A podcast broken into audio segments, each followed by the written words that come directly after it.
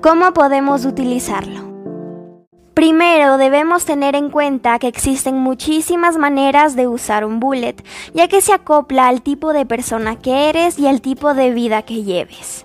En cuanto a la organización, podemos tener una organización estructurada semanalmente que consiste en planear el mes por semanas, con tablas y cuadrículas.